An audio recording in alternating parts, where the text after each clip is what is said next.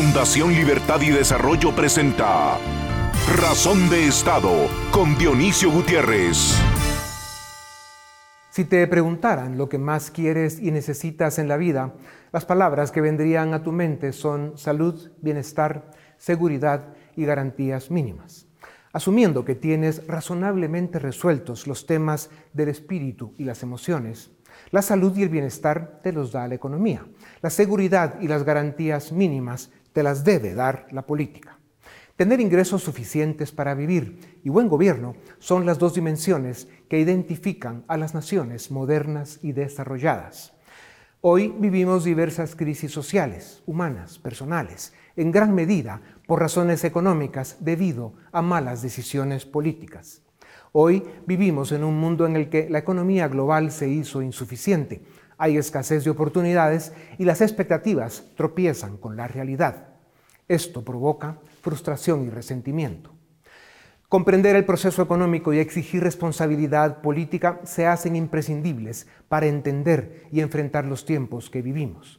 Tiempos de enfermedad, inflación, recesión, desempleo, inseguridad alimentaria, incertidumbre. A estos dramas se suma que las sociedades no estamos siendo capaces de digerir la era exponencial en la tecnología. Las prioridades del diario vivir no nos dejan tiempo ni espacio para aprender a interactuar con la hiperinformación y la mentira, con la biotecnología, la inteligencia artificial y otras maravillas. Sin duda alguna, la tecnología ofrece oportunidades y soluciones indiscutibles, pero también trajo peligros y amenazas. El posible mal uso de la tecnología no tiene precedentes en un mundo donde la conflictividad geopolítica, la decadencia cívica y la inestabilidad social tampoco los tienen. Vivimos tiempos extraordinarios que demandan virtudes extraordinarias. Pareciera mentira, pero la humildad, el conocimiento, el respeto, la honradez, el compromiso, la responsabilidad no debieran ser virtudes extraordinarias, pero en el mundo de hoy lo son lo deben ser. Estas virtudes serán indispensables para aplacar las amenazas que hemos permitido y resolver los conflictos que hemos provocado. Por el momento, lo responsable es preguntarnos si podremos manejar el mundo que construimos. Al menos yo no lo sé, pero como dicen, cuando se tienen muchos problemas hay que resolverlos de uno en uno y poco a poco, sin prisa, pero sin pausa. La crisis multisistémica que vive el mundo afecta a cada persona, familia, sociedad y gobierno. La racionalidad económica se debe aplicar a los cuatro por igual. No se deben endeudar por arriba de sus posibilidades y no se puede gastar más de lo que ingresa. Cuando no hay suficiente inversión hay pocas oportunidades y cuando los gobiernos abusan de la deuda pública y del déficit fiscal, se pagan las consecuencias. Hoy se hace indispensable esa ecuación que lleva prudencia, austeridad, ahorro cuando se puede y soluciones responsables que alivian los dolores sociales de las economías en crisis. Parece mentira que los valores que construyeron y desarrollaron el mundo libre occidental se desprecien como a un relato antiguo. El problema es que se pretenden sustituir con el populismo, la incompetencia, el autoritarismo y la corrupción cuando lo que habría que hacer es fortalecerlos. Por eso la gente vota con los pies y emigra al occidente libre y desarrollado, Estados Unidos y Europa, o lo hacían a Chile y Colombia antes de Boric y Petro. Nunca se escucha de pueblos que emigren a Cuba, Venezuela, Rusia o China, o a países gobernados por el narcotráfico y la corrupción. Pretender soñar con un futuro de salud, bienestar, seguridad y garantías mínimas, más que importante, es cuestión de sobrevivencia espiritual. Por eso lo primero que debemos hacer es volver a los valores y a las virtudes que construyeron esa parte del mundo a la que llamamos libre y desarrollada. Harán falta compromiso y honestidad intelectual para reconocer que América Latina debe pagar el precio y sufrir los dolores que permiten alcanzar el desarrollo. Ese camino solo pasa por la democracia institucional, la división de poderes, el respeto a la ley y a la libertad. ¿Alguien conoce otro distinto? A continuación, el documental En Razón de Estado Para la economía de América Latina, los últimos 10 años no fueron buenos. La pandemia y una agresión militar los convirtieron en graves y peligrosos hasta hoy. En 2020, para evitar lo que se percibía como una catástrofe económica, los gobiernos emitieron enormes cantidades de dinero, deuda pública y gastaron masivos recursos fiscales, déficit, para estimular la demanda y evitar que la crisis se agravara. En 2021 se levantaron las restricciones a la movilidad y los consumidores se encontraron con el dinerito que no gastaron durante el encierro, pero sobre todo con los fondos que recibieron de los gobiernos. Expertos señalaron aquel estímulo como agresivo. Solo en Estados Unidos, la cantidad de dinero en circulación creció un 40% en un año, una cifra sin precedentes. Inicialmente, los bancos centrales argumentaron que la inflación era transitoria y provocada por los cuellos de botella que impusieron las restricciones sanitarias. La realidad es que en la mayoría de las economías del mundo, la inflación registra los niveles más altos de los últimos 40 años y no se percibe como un fenómeno transitorio. Finalmente, la mayoría de los bancos centrales del mundo admitieron el problema e intentaron reducir la inflación aumentando tasas de interés y reduciendo la cantidad de dinero en circulación. Con el aumento en tasas de interés en un mundo altamente endeudado, se busca desacelerar la inversión y bajar el consumo. Estas medidas pueden afectar de forma severa a gobiernos, empresas y familias y no son suficientes. Para controlar la crisis y minimizar la probable recesión, es obligatorio hablar de austeridad, bajar el gasto y buscar equilibrios y eficiencias. La agresión rusa a Ucrania y las fuertes sequías que se han registrado en diversas partes del planeta están afectando las cosechas de granos básicos. Pero se debe tomar en cuenta que el problema inflacionario ya estaba planteado antes de la cobarde invasión. En el primer trimestre de 2022, la economía de Estados Unidos se contrajo un 1.6% y la Reserva Federal estima que en el segundo trimestre cayó 2.1%. Esto quiere decir que la economía más grande del mundo está oficialmente en recesión. Ante el panorama gris que presenta la economía global, las principales bolsas de valores del mundo han caído cerca de un 20% y el Standard Poor's 500 registró su peor semestre desde 1970. Las criptomonedas evaporaron más de un billón de dólares de inversiones especulativas y ahorros, confirmando su volatilidad e inseguridad.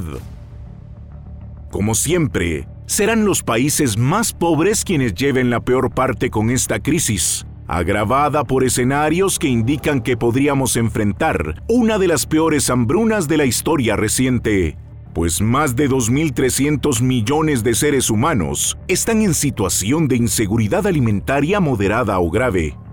El 11% de ellos se encuentra en América Latina. Las crisis económicas son plataformas para movimientos populistas. En América Latina, donde el 32% de la población es pobre, la suma de varias crisis, una tras otra, ayudó a encender protestas en Perú, Chile, Brasil, Colombia y Ecuador, empujadas por la mano chino-rusa. El desarrollo toma tiempo, mucho trabajo y disciplina, siempre es más fácil creer en las mentiras del populismo, que, como la evidencia lo confirma, solo atrasa y empobrece. Por eso, los ciudadanos deben exigir responsabilidad, compromiso y determinación a los gobiernos para que practiquen políticas fiscales y monetarias responsables.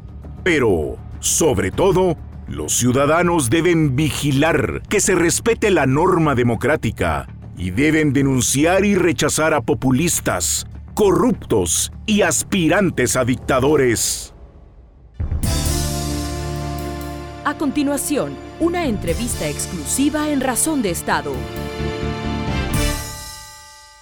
Además de la amenaza de un conflicto global a causa de una cobarde y criminal invasión y de los riesgos de una crisis alimentaria, también global, los medios de comunicación del mundo están llenos de términos como déficit estructural, desequilibrio fiscal, inflación, aumento de tasa de interés, política monetaria, recesión e incluso esta inflación.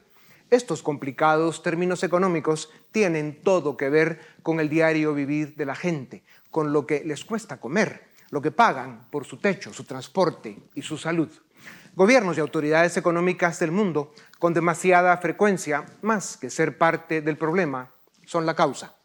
Gastar más de lo que ingresa, endeudarse más de la cuenta y emitir moneda sin respaldo han sido siempre fuente de crisis, sufrimientos y desgracias. Y si encima políticos incompetentes, populistas y corruptos hacen de las suyas, se dan las condiciones para la tormenta perfecta. Pues en América Latina y otras partes del mundo, si no corregimos el rumbo, estamos a las puertas de un huracán.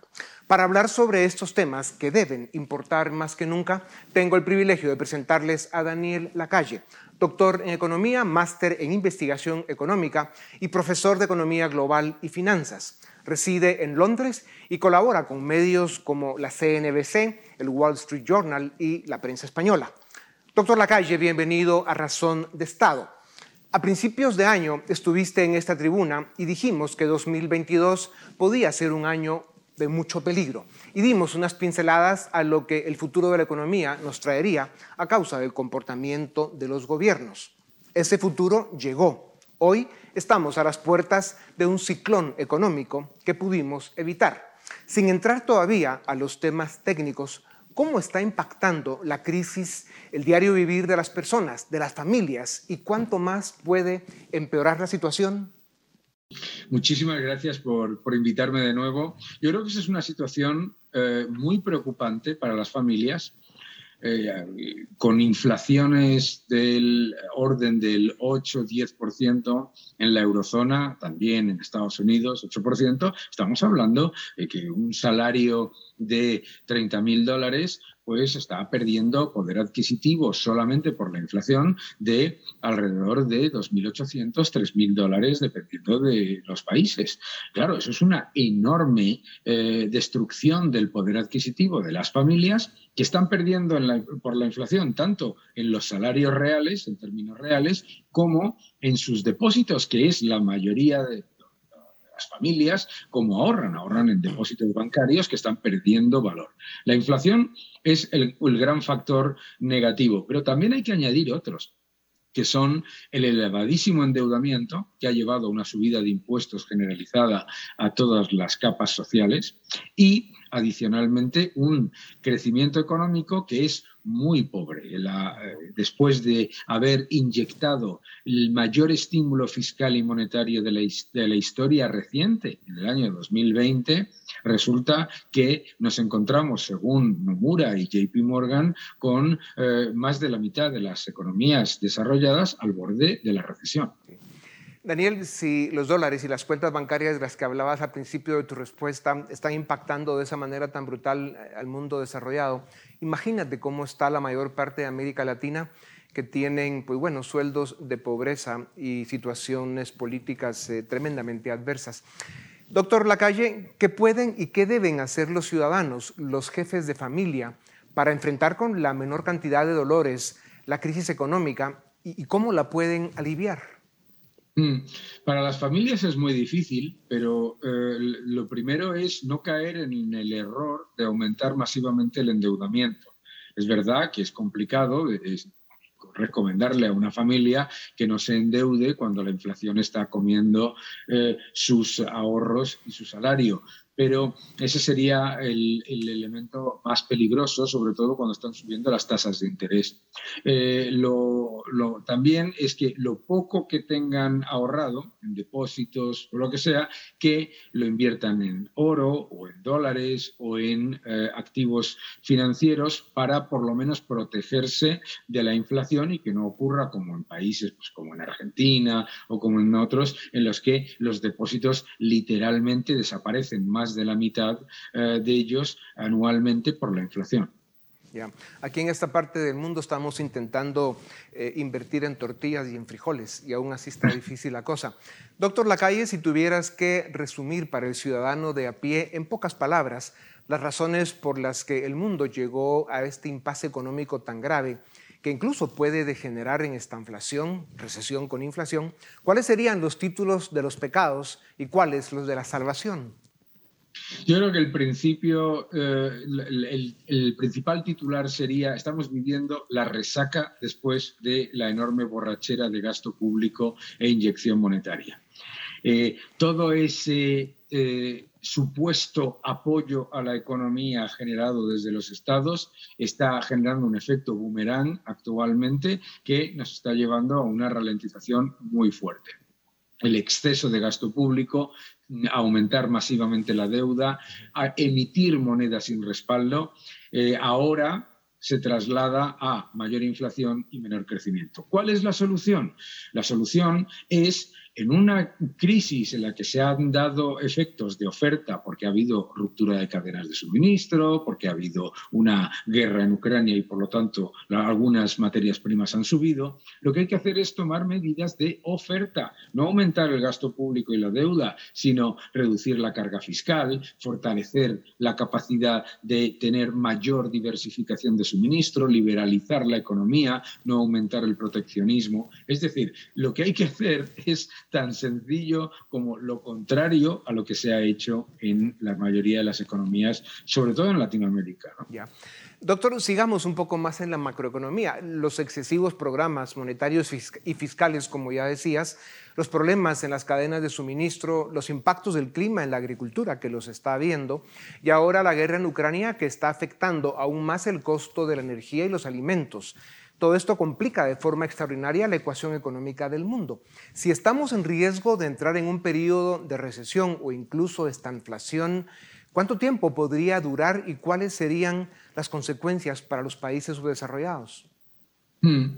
Si entramos en un periodo de estanflación, es muy peligroso porque los que hemos vivido la estanflación, lo sabes bien, eh, es muy difícil salir de ella con políticas gubernamentales y de los bancos centrales. Entonces, pues se suele tardar al menos tres, cinco años en salir del riesgo de esta inflación y eso sí se toman medidas de oferta, ¿verdad? Que no parece ser lo que quieren hacer los gobiernos. Eh, yo creo que el gran problema para los países de Latinoamérica, lo acabas de comentar tú muy bien, es el aumento eh, a niveles récord del precio de los alimentos, que eso es lo que ha generado en el pasado una, eh, bueno, pues un, fuerte aumento del descontento y de los problemas sociales. ¿Y eso cómo se solventa? Se solventa pues reduciendo las cargas eh, administrativas y burocráticas para aumentar la oferta de alimentos en cada uno de los países. Recordemos que nos estamos encontrando con una posible crisis alimentaria en países a los, que se les ha puesto muchos yugos a la agricultura eh, para poder producir aquello que no llega, por ejemplo, de Ucrania o de otros países. Es decir, lo que hay que hacer es, para mitigar el impacto de la guerra de Ucrania, es fortalecer la capacidad de generar mayor producción y mejor producción en los países, eh, cada uno de los países que tiene enormes, enorme potencial. Y de hecho, ahora mismo,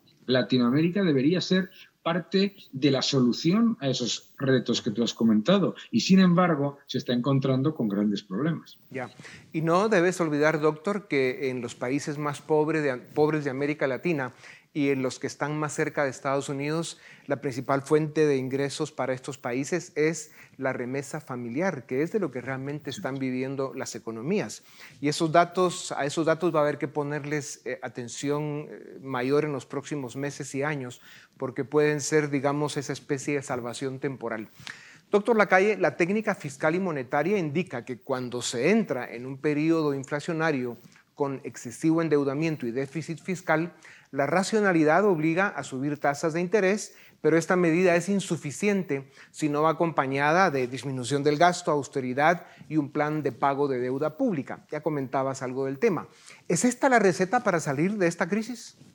Claramente, claramente. Los estados, además, comparado con los años 70 o los años 40, cuando hubo otros periodos parecidos, ahora pesan entre un 40 y un 50% del Producto Interior Bruto. Por lo tanto, ahora es precisamente cuando es más importante llevar a cabo procesos de racionalización del gasto, reducción del déficit fiscal, por lo tanto, del consumo de nueva unidad de moneda y, por lo tanto, así con ello reducir la inflación. Es decir, hay que subir las tasas de interés, absolutamente, pero es una condición necesaria, pero no suficiente. Con ello hay que añadirle la reducción de la cantidad de dinero en el sistema por parte de los bancos centrales y la reducción de los déficits eh, y de la deuda por parte de los estados. Ya.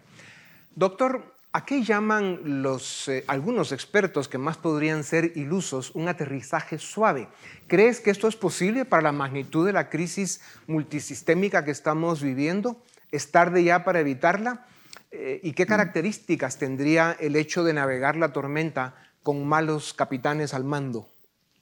Claro, el gran problema del concepto del aterrizaje suave es que muchas economías no han despegado es que muchas economías lo único que han hecho ha sido endeudarse, engordar, empeorar su situación. Entonces no es una situación, eh, digamos, de aterrizaje porque lo que haya es un recalentamiento económico relativamente por exceso de optimismo, ¿verdad? Entonces, eh, yo creo que hay un poco de mm, factor de wishful thinking, ¿no? de, deseos por parte de los, de los bancos centrales de cómo solucionar este tema. Y lo que hay que hacer es, vuelvo a decir, no son recetas que suenen bien desde el punto de vista de los gobiernos que prefieren gastar y prefieren endeudarse, pero es la única manera de hacerlo. Y así es como se evitaría el riesgo de la estanflación. Doctor Lacalle, la historia nos enseña que la inflación tiene consecuencias políticas. La oferta populista gana terreno en momentos como este. Los populistas de izquierda en sus discursos ofrecen redistribución de la riqueza, impuestos extraordinarios a los ricos, precios máximos y reparto de dinero del Estado. ¿Por qué esto nunca ha funcionado y cómo hacer para que la gente lo comprenda? Hay que explicarlo de una manera muy sencilla. Si nosotros tenemos una enfermedad y tenemos fiebre, eh, la fiebre es un síntoma, ¿verdad? Y si para acometer esa enfermedad lo que decidimos es romper el termómetro y que no muestre la fiebre, entonces no nos curamos, ¿de acuerdo? Bueno, las políticas de izquierda populista son romper el termómetro, eso que ellos llaman control de precios, que luego nunca controlan, porque si, control, si los controles de precios funcionasen, Argentina y Venezuela tendrían la inflación más baja del mundo, no de las más altas, porque llevan con controles de precios durante décadas. Entonces, yo lo llamo romper el termómetro, porque es lo que hacen. Es decir, ellos dicen, no me gusta la fiebre, que es la inflación, no me gusta eh, el estancamiento económico, así que voy a disfrazar las cifras económicas y voy a romper el termómetro. Pero claro, el socialismo siempre destruye aquello que finge proteger. clarísimo. Doctor, en América Latina el populismo está de regreso. Eh, ya vimos, hablaste del caso de Argentina y Venezuela, que son además dos ejemplos grotescos.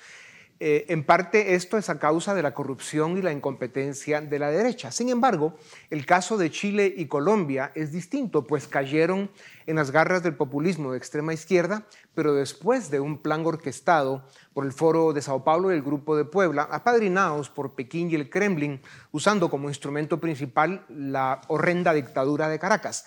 ¿Cómo enfrentar al destructivo populismo en momentos de crisis económica como los que hoy vivimos? ¿Cómo evitar que los pueblos elijan a sus verdugos? Pues los malos no ganan si los buenos no eh, se unen.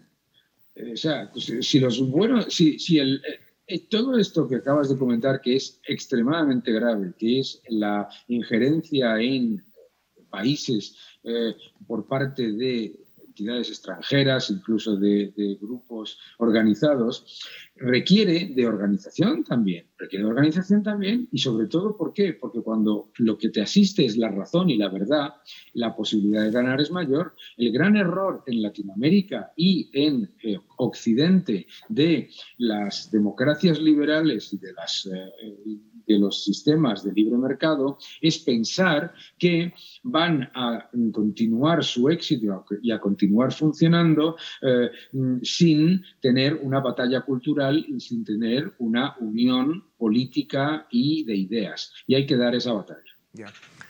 Doctor Lacalle, el tirano del Kremlin es una amenaza para el mundo. Esperamos que pronto podamos decir que Rusia no lo es porque ya salieron del loco que hoy la controla.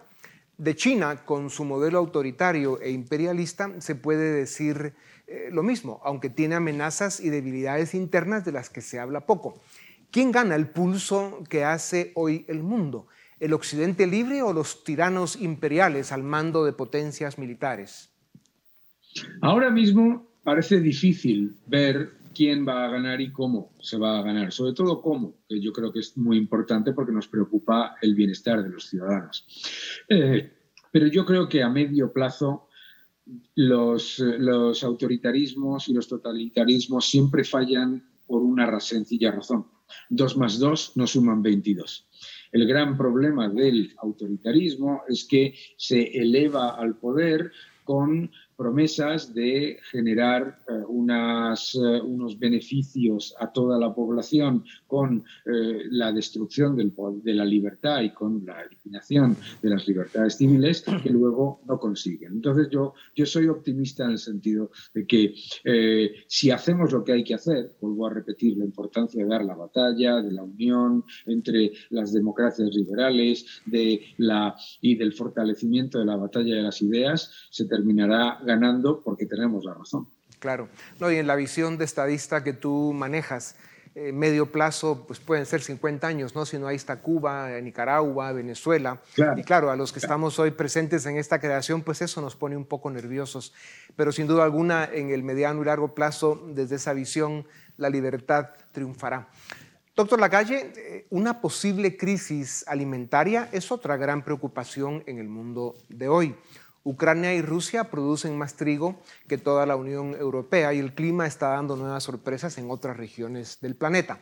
Encima de esto hay cargas administrativas y presiones ambientales y tributarias que evitan que la producción de alimentos aumente como sería deseable. ¿A dónde va la producción de alimentos del planeta? ¿Cuáles son los riesgos y las amenazas? ¿Cuáles son las oportunidades según tú?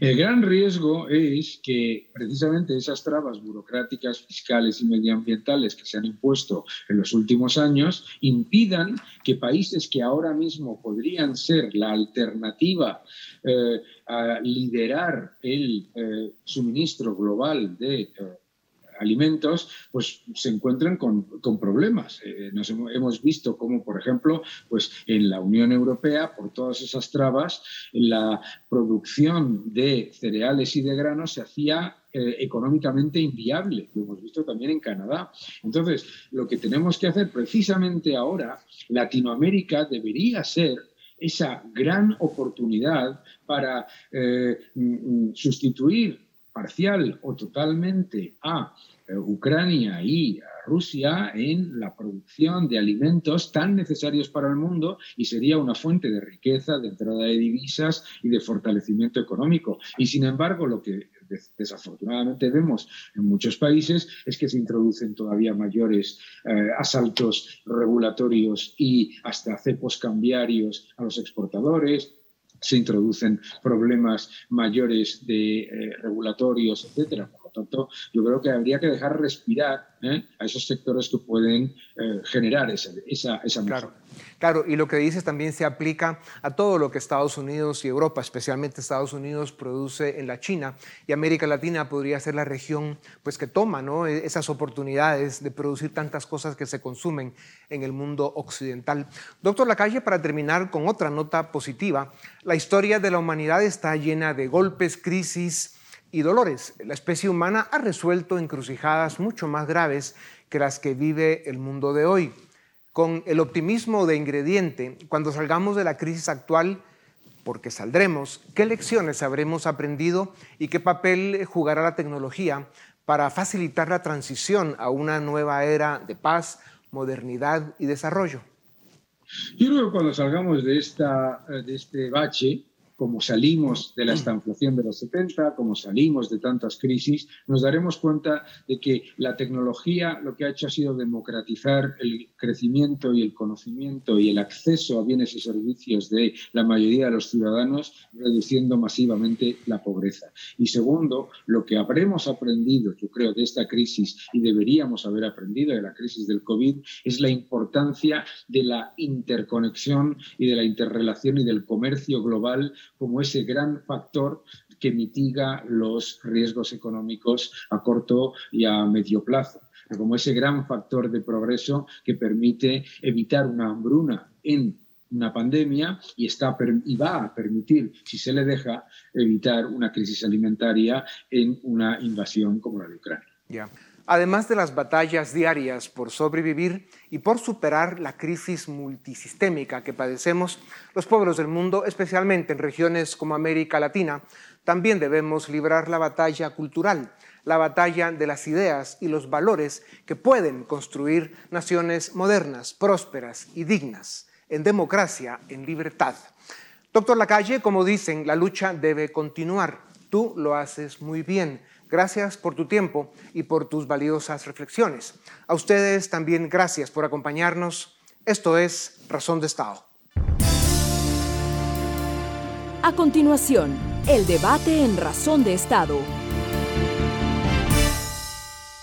Iniciamos el debate en Razón de Estado. Hoy vamos a discutir sobre la salud de la economía mundial. Estamos a las puertas de una nueva recesión para ello contamos con dos expertos, dos economistas, Javier Núñez, quien nos acompaña desde México, y Pablo Guido, quien nos acompaña desde Argentina. A ambos, muchísimas gracias por estar en Razón de Estado. Javier, quisiera iniciar contigo. Sin duda alguna, uno de los principales problemas, si no es que el principal problema que enfrentan los consumidores y la economía mundial es la inflación. Un fenómeno que se creía superado por la mayoría de los países occidentales en los últimos 30 años. ¿Por qué estamos ante los niveles inflacionarios más altos de los últimos 40 años? Se debe a la intervención, a las agresivas intervenciones que hicieron los bancos centrales y los gobiernos para enfrentar la pandemia en el 2020. ¿Cuál es tu diagnóstico al respecto? Eh, ¿Qué tal, eh, Paul? Gracias por la invitación. Eh, es una mezcla de factores. Por un lado, la pandemia en algunos países fue atendida mediante el otorgamiento de apoyos con recursos fiscales de manera cuantiosa, particularmente países como Estados Unidos, Canadá y algunos países de Europa. segundo lugar, ha habido una modificación muy importante, una alteración en el funcionamiento de las cadenas de suministro a nivel internacional. Y en tercer lugar, tenemos una, una guerra, un conflicto bélico entre Ucrania y Rusia, que ha venido también a generar problemas de abasto de diversos productos fundamentales para la industria a nivel mundial. Ahora, Pablo, los bancos centrales en estos momentos están tratando de contener esa inflación. Eh, en un inicio no admitían que la inflación iba a ser un problema, que iba a persistir y pareciera que recién han tomado conciencia de que pues este es un fenómeno de más largo alcance de lo que originalmente habían pensado. ¿Van a ser exitosos en contener esa inflación o vamos a vivir algunos años más con este problema? A ver, vamos a, tomar el caso de, Estados Unidos, ¿sí? que emite la moneda más importante por ahora del mundo. Desde finales de 2019 hasta hoy, la cantidad física de billetes, eso que los economistas llamamos base monetaria, ¿sí? lo que se imprime en, el Banco Central, aumentó en estos casi tres años 75%, ¿sí? acumulado. Eso te da un aumento anual de casi 25%, ¿ok? Pero la cantidad de circulante que fue a parar a las manos de las personas es un poco menor, porque parte de, de la emisión monetaria va a las reservas de los bancos habitualmente. Entonces, ese circulante que está en manos, ese dinero adicional que fue a parar a manos de la gente, eh, aumentó 35% en estos casi tres años, lo cual hace un aumento del 10% por año, que es más o menos la inflación anualizada que está teniendo hoy Estados Unidos. Ahora tu pregunta, ¿van a tener éxito o no las políticas monetarias de la Reserva Federal? Yo creo que sí. Eh, o sea, ya se está descontando que eh, este apretón monetario que está haciendo la Reserva Federal, en un principio, el apretón monetario por dos vías, ¿no? Por la sube de la tasa de interés y por el desarme de lo que se llama la hoja de balance del Banco Central, retirando el dinero que antes había, la, digamos, cuando compra títulos públicos o títulos privados, había lanzado al mercado hace, hace un par de, trimestres. Esa, esa contracción monetaria está teniendo un efecto, ya se ve eh, en términos de actividad económica, el primer trimestre de este año, comparado con el último del año pasado, ya dio recesivo, ¿sí? 1.6 según la tercera estimación que hacen eh, las, oficinas públicas de Estados Unidos. Eh, y, por otro lado, lo estamos viendo en la caída de los precios de los commodities, por ejemplo. ¿sí? recordemos, a ver, a pesar de la guerra, como dijo Javier, que eso generó algunas disrupciones en algunos mercados en términos de precios por faltantes, em, el, precio del petróleo había llegado hasta hace poco a 125 dólares, hoy está en 100 dólares. O sea, estamos viendo los precios de los granos, soya, trigo, maíz, han bajado ya 10% respecto al récord. Entonces, lo que estamos viendo es que ese apretón monetario está teniendo éxito. Y además recordemos, a ver, déjame un, punto más. En la década del 70 tardaron mucho más años en reconocer el incremento de la inflación que recién tuvieron que esperar a la llegada de Paul Volcker, un nuevo presidente del Banco Central, para comenzar lo que hoy estamos viviendo en la actualidad. Yo creo que se reaccionó bastante rápido. ¿sí? Ese es el punto. Ahora, Javier, hay quienes critican el actuar de la Reserva Federal y de los bancos centrales alrededor del mundo que están incrementando fuertemente sus tasas de interés. Eh, algunos dicen que la razón de la inflación actual es más por las dos que ya se mencionaban, ¿no? Eh, la guerra y cómo se vieron afectadas las cadenas de distribución en el mundo, eh, y que poco tuvo que ver la política monetaria. Y en ese sentido dicen lo que están haciendo los bancos centrales ahorita es eh, incorrecto. ¿Cuál es tu posición al respecto? Bueno, yo creo que no hay que olvidar que en Estados Unidos se sigue un doble objetivo. Y hablo de Estados Unidos porque es, el, es la economía líder para Occidente. Eh, eh, las otras de la Reserva Federal siguen el objetivo de crecimiento y también de combate a inflación. Entonces, lo que ellos están haciendo es tratar de desacelerar la economía por la vía de reducir la liquidez y por la vía también de elevar la tasa de interés. Esa, sería la receta ortodoxa. El problema que tenemos es que no sabemos si efectivamente va a funcionar. Yo soy mucho más escéptico que Pablo.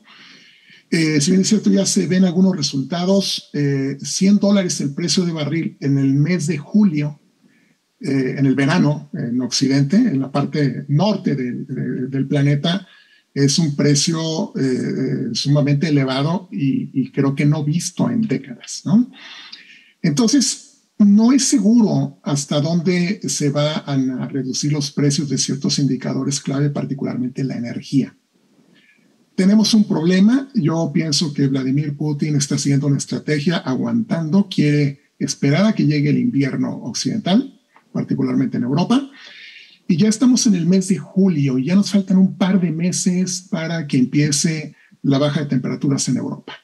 Si Europa no está preparada para reemplazar el suministro de energía, gas natural, petróleo eh, de Rusia, eh, pronto vamos a tener probablemente una extensión del conflicto y una extensión de la eh, inestabilidad, problemas para restaurar las las cadenas de suministro y yo creo que todo eso pone en riesgo que lo que se está haciendo en el ámbito monetario pueda tener resultados efectivos en el corto, quizá mediano plazo. Pablo, eh, en ese sentido, la principal amenaza eh, para la economía mundial sería lo que está ocurriendo en Ucrania.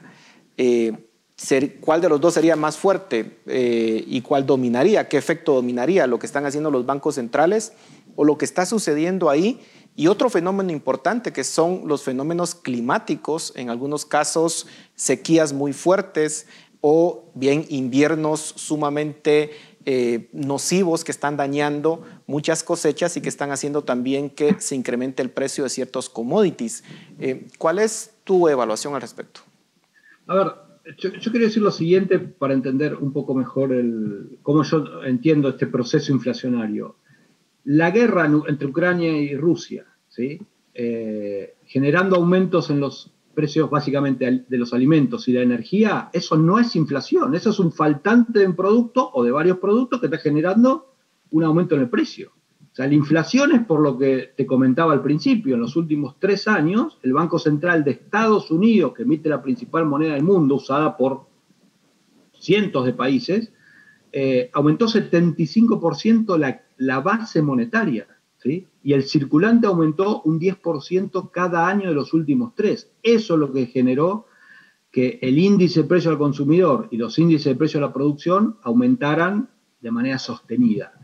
Lo de la guerra, ¿sí? Genera faltantes, que obviamente si vos tenés un faltante el precio va a subir, pero eh, si no se ataca, entonces estamos confundiendo, ¿no? Aumentos de precios por faltantes y aumentos de precios por expansión monetaria. Entonces, las soluciones son diversas. Hasta que la guerra no, no, no termine, vamos a sufrir esos incrementos en los niveles de precios de alimentos y, energía porque Rusia y Ucrania son productores de esos bienes. Ahora, eh, para atacar la inflación que estamos viendo a lo largo de todo el mundo, que eh, dada la pandemia los estados decidieron expandir monetariamente y no bajar algunos gastos y, para poder financiar toda la, ayuda a empresas e individuos, ese es el apretón monetario necesario. Porque, Paul, a ver, Recordemos que en el caso de la Reserva Federal, esto comienza en realidad en el 2001, en septiembre del 2001, con eh, el problema del atentado en, Nueva York, que hizo que se decidiera a, reducir a casi cero las tasas de interés durante 20 años prácticamente. ¿sí? bueno, este es el resultado, o sea, ese es el problema. Claro, hemos tenido 20 años de una política monetaria sumamente heterodoxa, por ponerlo, eh, por calificarla de alguna forma. Eh, Javier, todo esto que estamos hablando actualmente nos lleva, pareciera, a un escenario bastante complicado eh, en los próximos meses. Las bolsas de valores se desplomaron, las criptomonedas están entrando en un invierno, aunque pareciera que están bajo amenaza de desaparecer muchas de ellas y varios indicadores económicos ya nos están sugiriendo que podríamos enfrentar una recesión eh, en las principales economías del mundo. ¿Qué tan probable es que se concreten esos temores que pareciera que están teniendo los mercados hoy en día? Mira, el problema que tenemos es que eh, la actual situación es causada por factores de oferta y factores de demanda. La parte de demanda se está atendiendo por la vía de la, política monetaria, la contracción monetaria. La parte de oferta está fuera de control, porque arreglar una cadena de suministro no depende de un gobierno, eh, son los mercados.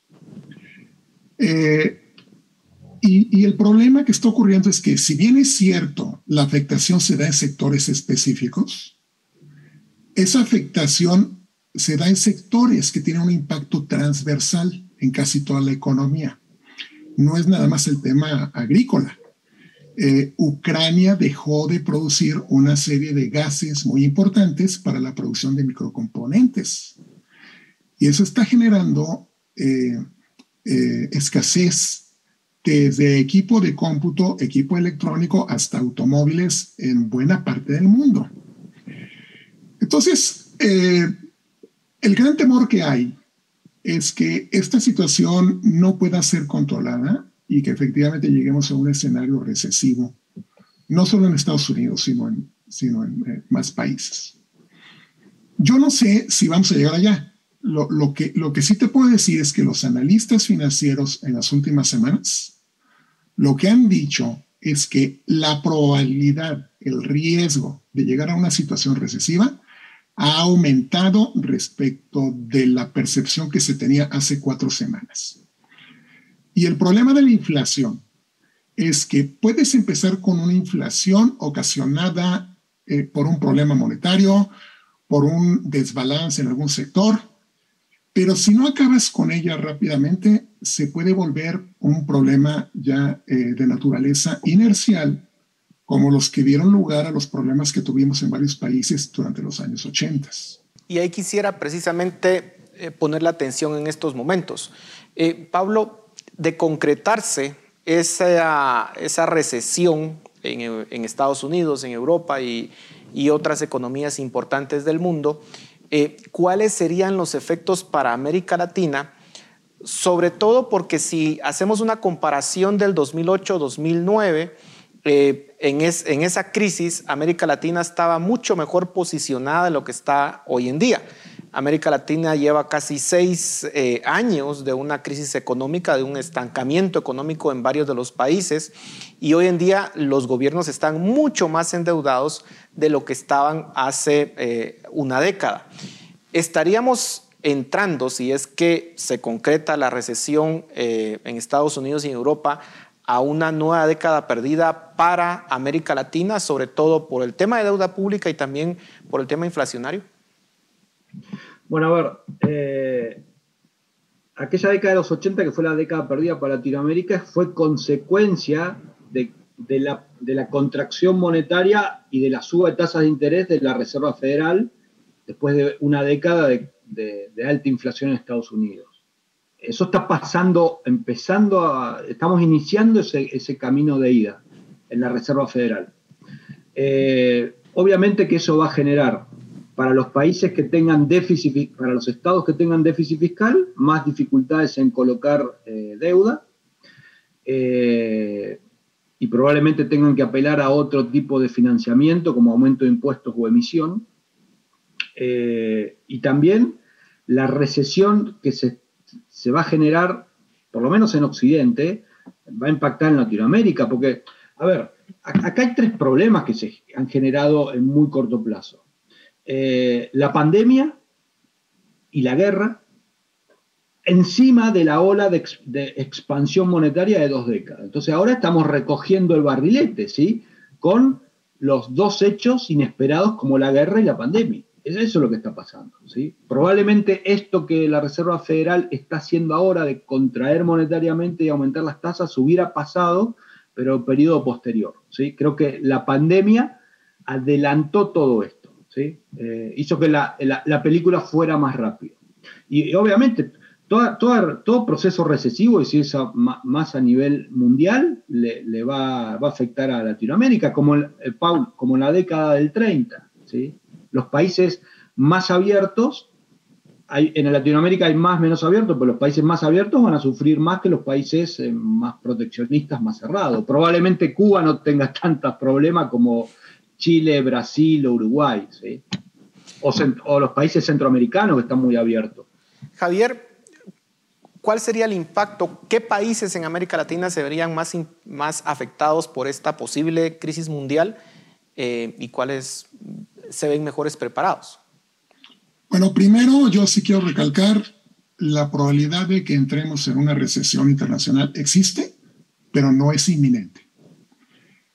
Segundo, eh, si llegamos a una recesión, habría que ver si es una recesión con inflación o es una recesión donde no creces, pero tampoco los precios están fuera de control. Es muy distinto. Lo peor que nos puede ocurrir es tener inflación y recesión juntos, ¿no?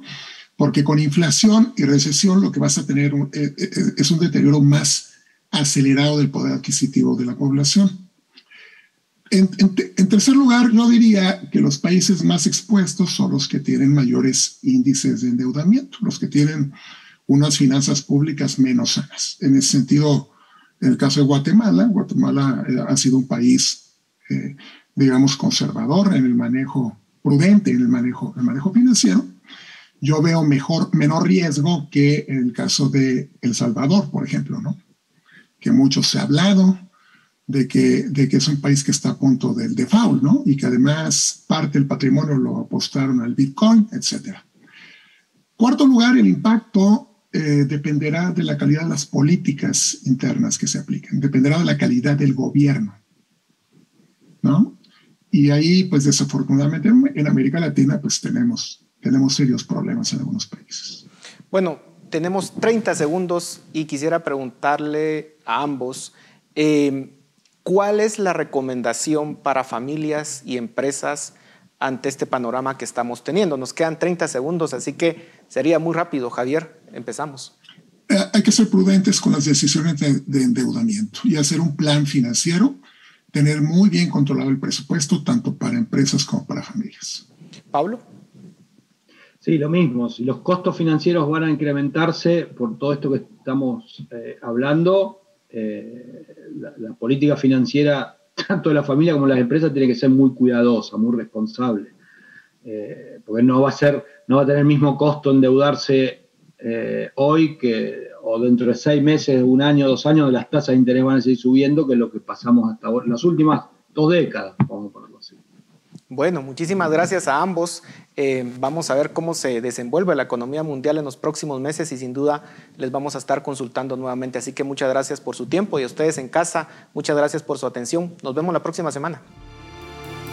Razón de Estado con Dionisio Gutiérrez es una producción de Fundación Libertad y Desarrollo.